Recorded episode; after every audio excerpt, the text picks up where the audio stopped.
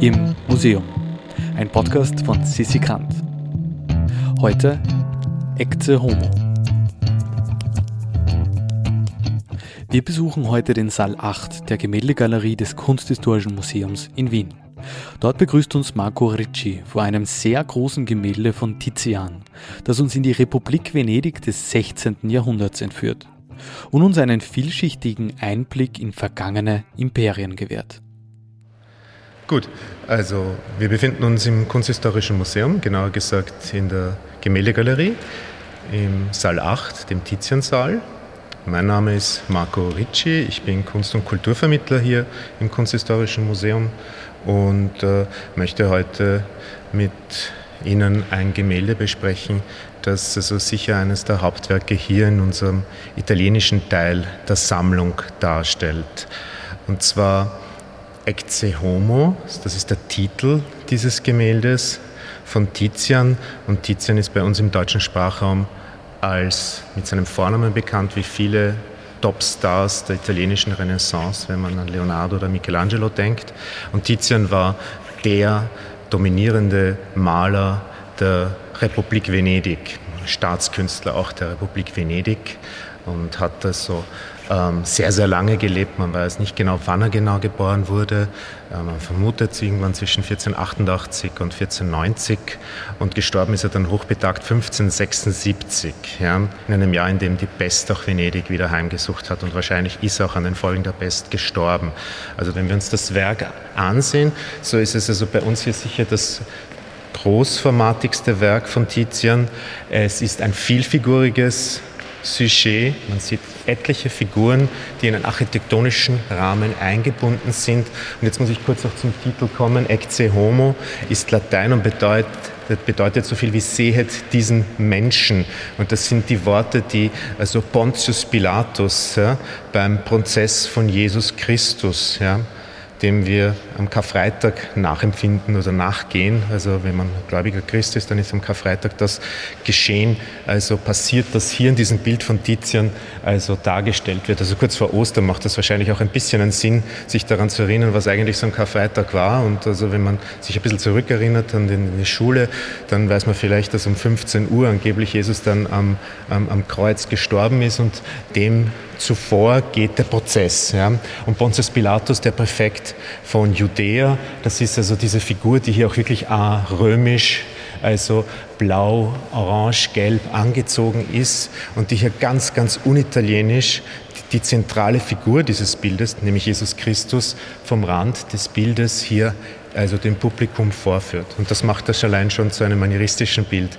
Also eine klassische Komposition wäre nach italienischem Geschmack, dass also die Hauptfiguren, nämlich Pontius Pilatus und Jesus, ja, in der Mitte des Bildes sind. Das sind sie bei uns aber nicht, sie sind an den Rand gerückt. Ja. Das allein schon ist etwas, was also interessant ist und äh, abgesehen davon auch die Farbgebung, die teilweise sehr prägnant, aber auch teilweise sehr gebrochen ist, machen es auch also zu einem manieristischen Werk. Und bei Tizian ist nicht so bekannt für manieristische Bilder eigentlich. Das ist ein, also die späte Phase der Renaissance, also die vor allem durch also, äh, sehr grelle Farbgebungen, äh, also sehr exzentrische Proportionierungen also gekennzeichnet ist. Und das ist eher nicht so Tizians Stil, aber es gibt so einige Elemente.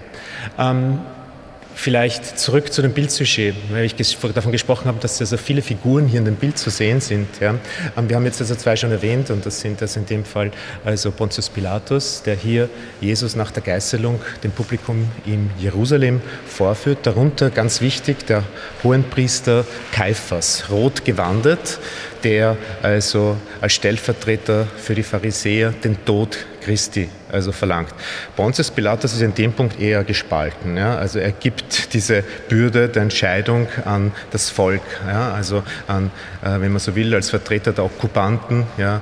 an, an, an, die, an, an die sozusagen Opinion Leaders, also der damaligen jüdischen Gemeinde in Jerusalem. Und Kaiphas, rot gewandet, spricht sich natürlich für den Tod aus.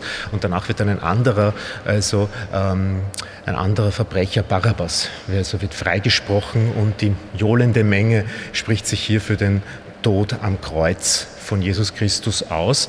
Was das Bild aber so spannend macht, ist, ist weniger diese historische Tatsache, als dass Titian hier ganz geschickt Porträts seiner Freunde und anderer sehr bekannter Persönlichkeiten seiner Zeit hinein also gemalt hat. Zum Beispiel Pontius Pilatus, es ist kein geringerer als einer der bekanntesten also Schriftsteller der Renaissance und auch Freund Tizians Pietro Aretino. Ja, Aretino hat auch ein Buch über die Menschlichkeit von Jesus Christus verfasst und sich auch mit dieser ambivalenten Figur, also vom christlichen Standpunkt, ambivalenten Figur des also Pontius Pilatus auseinandergesetzt. Pontius Pilatus ist ja einer, der also nicht gut und nicht schlecht also wegkommt, also irgendwo dazwischen ist zwischen gut und böse. Ja, also vom christlichen Standpunkt natürlich aus betrachtet. Ja. Ja, ähm, also Aretino wird hier zum Pontius Pilatus. Ja, ganz spannend, ähm, weil wir von Kaiphas, dem Hohenpriester, gesprochen haben, den Rot hier im Bildvordergrund zu sehen ist, also glatzköpfig, ja, äh, nicht unbedingt vorteilhaft. Ja, das ist also angeblich ein Porträt des Dogen. Ja, der Republik Venedig, Pietro Lando. Ja.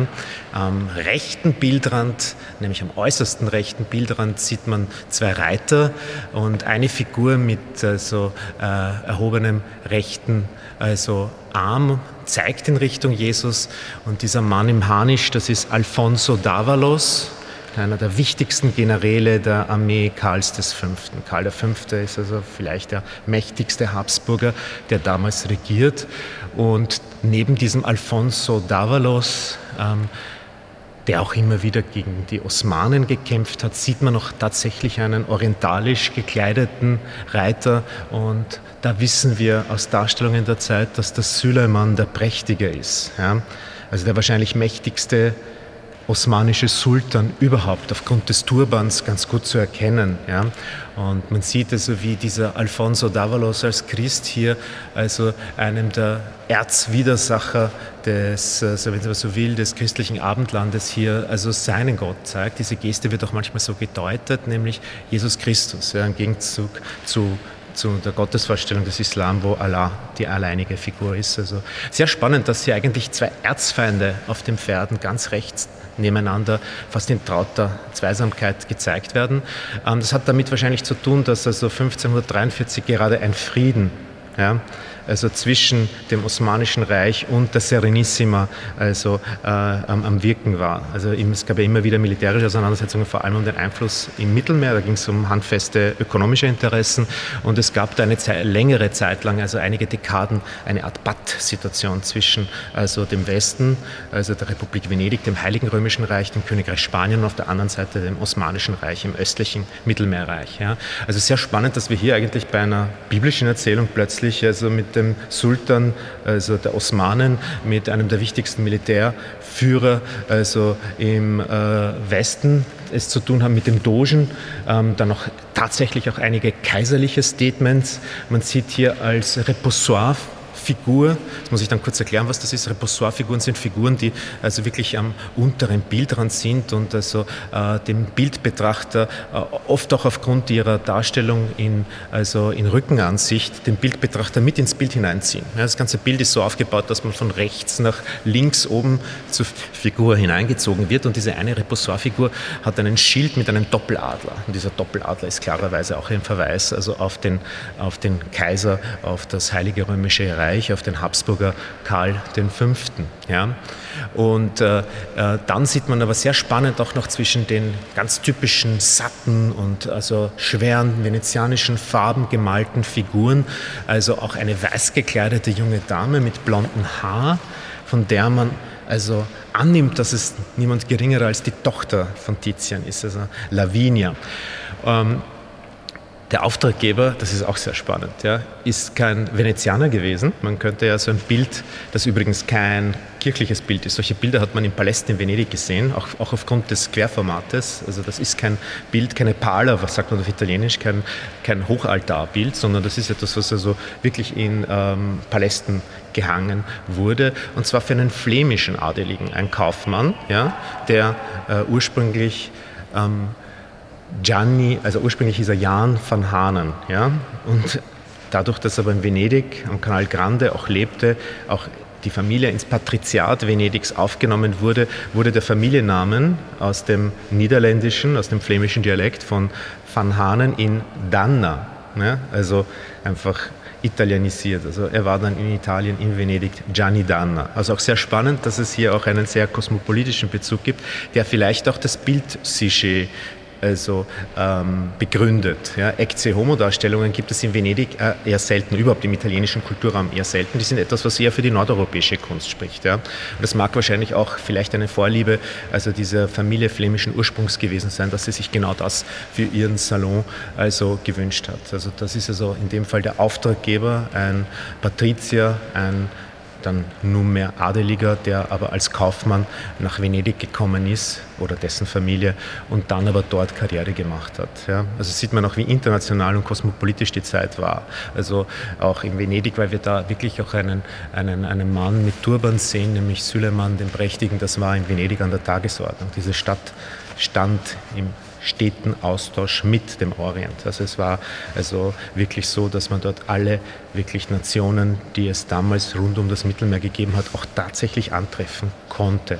Ja, also es waren sicher türkische Handelsleute. Es gibt ja auch den Fondago dei Turchi. Das ist also, wenn Sie so will, das Kontor, das Handelskontor der Türken gewesen. Genauso wie die Deutschen einen hatten, Fondago dei Tedeschi.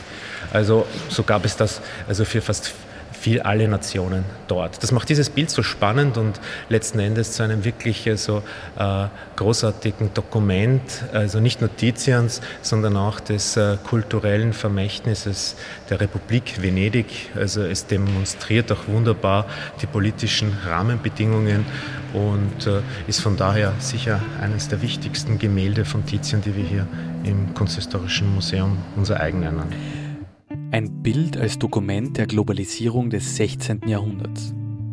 Wer mehr Überraschungen und Informationen zum Thema Kunst und Kultur erhalten möchte, kann sich auf www.immuseum.at zu unserem Newsletter anmelden.